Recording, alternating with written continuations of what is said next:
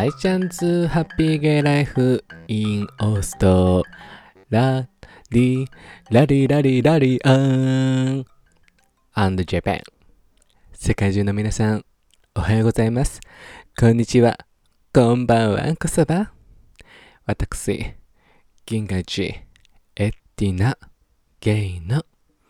大ちゃんでございます。イェイイェイウォーウォーってことで始まりました大ちゃんズハッピーゲイライフインオーストラリア略してハッピーゲイということで皆様お元気まる子でございましたでしょうか？大ちゃんは元気もりもりのすけでございます。ってことで早速ぶち上げメッセージからいかさせていただきたいと思います。今回のぶち上げメッセージはこちらゴールはスタートでもあるのよ。はい。今回のぶち上げメッセージは、ゴールはスタートでもあるのよって形でね、なんかいろいろさ、調子、挑戦していく中でさ、やっぱり一つの目標だったり、ゴールを決めていく中で、こう、ゴールにこうリーチした時って、まあ目標を達成ってなってしまうかもしれないんですけれども、まあそのゴールの種類にもね、よると思うんだけれども、ここ最近大ちゃんに気づいたことね。例えばこの大ちゃんのさ、今のアパレルの仕事で、大ちゃんがすごいモットーにしてたことがあって、そのおズボンのお直しの縫うポジションをやるときに、まあ最初にトレーニングをさせていただいてさ、で自分で時間作って練習して、で OK もらって、でこうお客様のズボンをね、縫い始めるんだけれども、なんかそれを例えにすると、本当お客様のおズボンを縫うってことがスタートであのゴールかもしれゴールだと思うんですよ。だけどそれってスタートでもあると思うんですよね。そうゴールってスタートでもあるからなんか永遠の遠距離遠距離走みたいになっちゃうんですけどマラソンみたいになっちゃうんですけれども。でもなんかそれってなんかまた新しいことに自分を高めようっていう、こう、自分に気合を入れることだとも思うんですごいいいことだと思うんですよね。なんで大ちゃんはそのお客様のズボンを縫うゴールに達した時に、あ、ま、これはゴールじゃなくてスタートだと思って改めて。で、いかにこの今ベテランのね私よりも先輩のスタッフさんたちがたくさんいる中で私が一番に綺麗にズボンを縫える存在になろうと思って日々今もこうお客様のズボンをね丹念に縫わさせていただいてるんですけれども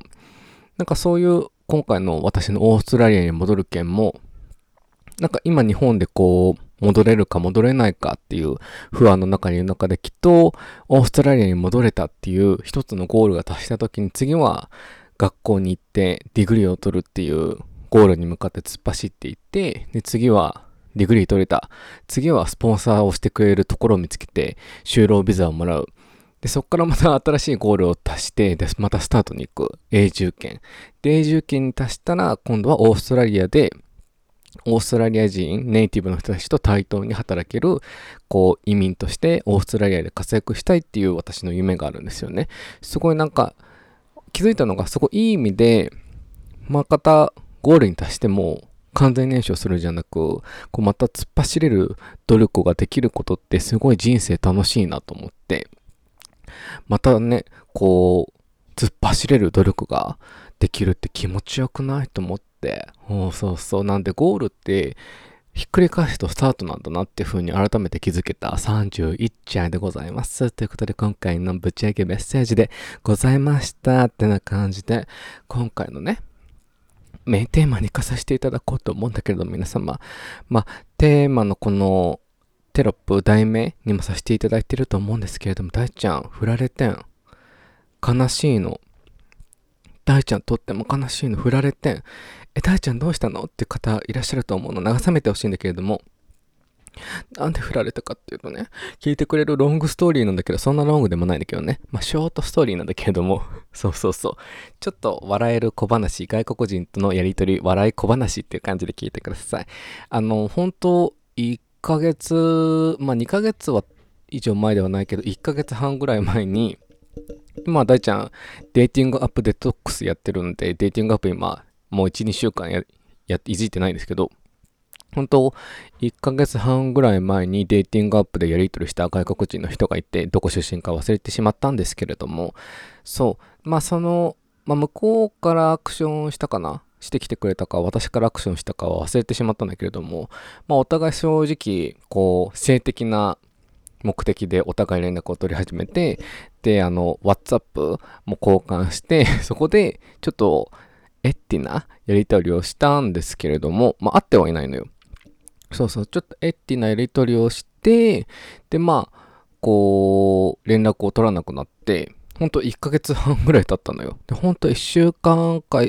2週間前ぐらいに朝、ポーンって連絡が来たのさ。そう。なんて連絡来たかって言うと、ほんとね、その1ヶ月半の間、何も連絡取ってなかったんだけれども、なんて来たかっていうとさ、急に朝ほんと午前10時とかですよ。9時とかに連絡来て、ポンって来て連絡が、How are you? って、I've started seeing someone, so I won't be able to mail you again. Hope you find what you are looking for. 大輔。Good luck って言われたの。え、勝手に振られたと思って。ちょっと待って。プレイバック、プレイバック。ちょっとプレイバックしようみんなで。一回プレイバックしよう。How are you? 元気？って。あの、I've started seeing someone. ちょっと、こう、特定の人と会い始めたと。So, I won't be able to mail you again. そう、君とはもう連絡は取れないと。Hope you find what you're looking for, 大輔。大輔、君が探し求めているものが見つかることを願うよ。Good luck. 頑張って。まあ、というあの内容なんですけれども、なんかこれね、この、まあ、こう、この文面を送ってきたこの内容って、私は結構この、なんだろうな、オーストラリアで、こう、何度か送られてきたメッセージでもあるんですよ。これって、まあ、デーティングのさ、外国の人のデーティングの基準ってやっぱデーティングしてる最中に他の人を、まあ友達以上恋人未満なわけですよ。その間に別にデーティングアプリ入れていても全然関係ないし、他の人とセックスしてても関係ないし、デーティングしてても関係ないし、そういうのがデーティングって言うんですけれども、で、そのデーティングしてる中でデーティングの指定してる人から送られてくる文面なんですよ、これって。あの、僕はちょっと、いい人を見つけたからちょっと会えないとか連絡取れないっていう連絡なんですよね。まあそれをなんか送られてきたわけ突然朝に1ヶ月半も連絡取ってない方からあのー、I'm not into you と思って I'm not I'm not into you, into you, into you って感じでさ、えって思って大丈夫びっくりしちゃったの。あの、私、ちっともあなたに興味ないし、ちっともあなたとどうにか、こう、友達以上、恋人に近しい存在になりたいと思ったことが1秒もないし、1ミリもないの。で、急にこうやって送られてきてさ、大しても、お、びっくりマンゴー。え、勝手に振られたと思ってさ、もう笑っちゃったの。大声出して笑った。え、勝手に振られたと思って。別になんか別にあなたのこと興味なかったしなーと思って。うーん。あ、なんか、1ヶ月半の間、こう、何も連絡取ってなかったけど、なんか大ちゃん、なんか、ピアプローチ、ちっともしてなくて困ると思って。ま、でもさ、まあね、こう冷静になって考えてみたときにさ、まあこの方が私とこうセクシャルなメッセージを最初にしてきたから、したからさ、まあ突然私がこう、あえてその彼がさ、真面目な人と会ってる最中に、私がもしかしたら彼に連絡をしてしまうかもしれないと。元気みたいな。で、もし、その真面目な人と会ってる時とかさ、その真面目に会ってる人とか、彼のお家に泊まり行ってる時とかにさ、そのメッセージを見てしまって、え、この人誰ってなってしまう可能性があると。まあそういう可能性があるから、この彼は防衛線を張るために、こう、もう連絡はできないよ、みたいな連絡をしてきてたのかなとも思ったんだけれども、あのあの、うん、別にその1ヶ月半あなたのこと1ミリも思い出したこともないし、うん、またあなたとセクシュアルなメッセージをしようとも思ったこともないし、なんだろうな、腑に落ちないわ、皆さんどうしよう、腑に落ちないわ、と思うこと思って、え、勝手に振られたとか思って、うん、なんか別に、うん、これ送ってくる必要性あった？と思って、is that necessary? と思って、ってっていうね、おびっくりマンゴーな連絡があってさ、でもなんかこういうね、なんだろう、なんかね、ちょっと勘違い屋さんも意外と多くて、外国人の人ってさ、なんか意外とこう、まあ、生粋のさ、私も日本人だからさ、日本人からして、まあ皆さんもそう、そう思われる方多いと思うんですけど、やっぱりこの生粋のアジア圏生まれの人と、こう、ウェスタンの方、出身の人の生まれの人の、やっぱ生粋な、こう、恋愛の仕方とか、感、なんだろう、価値観ってさ、違うって思われる方多いと思うんですよ。だけどなんだろうな、根本的なところって結構一緒だなって思って大ちゃんは、このメッセージの件もそうだし、なんか、こういうなんだろう、勘違い野郎もいれば、外国人の人もね、外国人の人の恋愛って結構スッキリしてそうなイメージじゃないですか。そういうデーティング期間もあれば、こう、オープンの関係もあるしさ。だけどなんだ、こういう、なんだろうな、ねちっこいって言ったらあれだけど、こういうやっぱ勘違い屋さんもやっぱすごい多いし、だけど、まあ真面目な人も多いしね、ウェスタンの人でも。だからね、あ、意外となんか、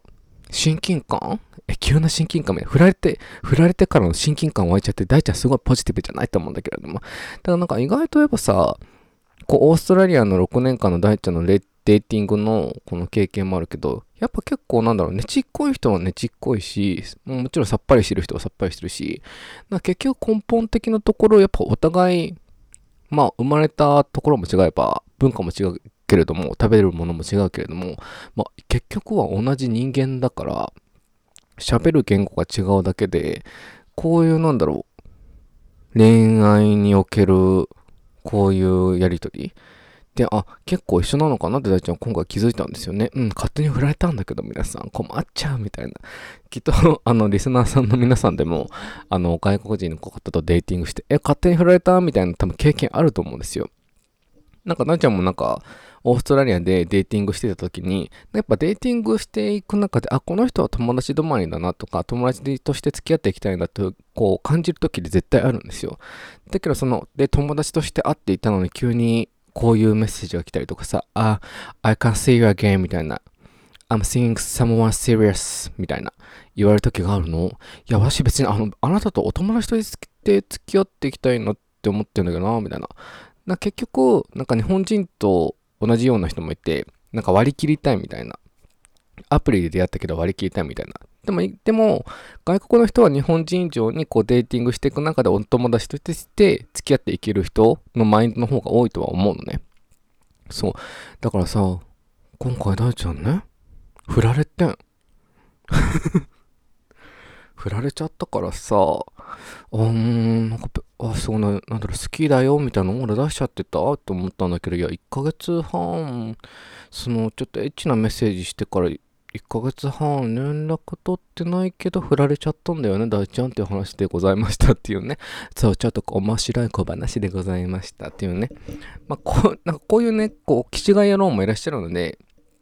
あの、外国人の方と恋愛してる方とか、外国人がタイプの方っていう方、こういうね、メッセージが来ることもあるので、こういうのはね、あまり気にしなくてよろしいかと思うので、こういったあの、大ちゃんのこの気違い、振られた経験を今回話させていただきましたということで今回のメインテーマは終わらせていただこうと思います。では皆さん、最後に大ちゃんの SNS のフォローの方よろしくお願いします。インスタグラムの方が大ちゃんみ0520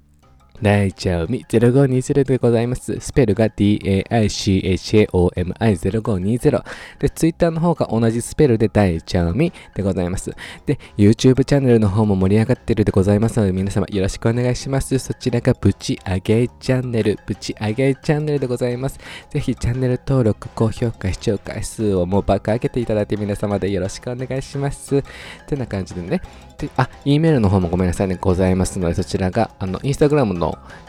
あの、スペルと一緒で、大腸み0520アットマーク gmail.com でございます。ぜひ、あの、感想と DM でも大丈夫ですので、感想と質問と、大ちゃんこんなこと話してっていう内容ございましたら、ぜひひ送ってくださいまし。ということで、今回はここら辺で終わらせていただこうと思います。ではでは皆さん、あげな、ぶち上げな、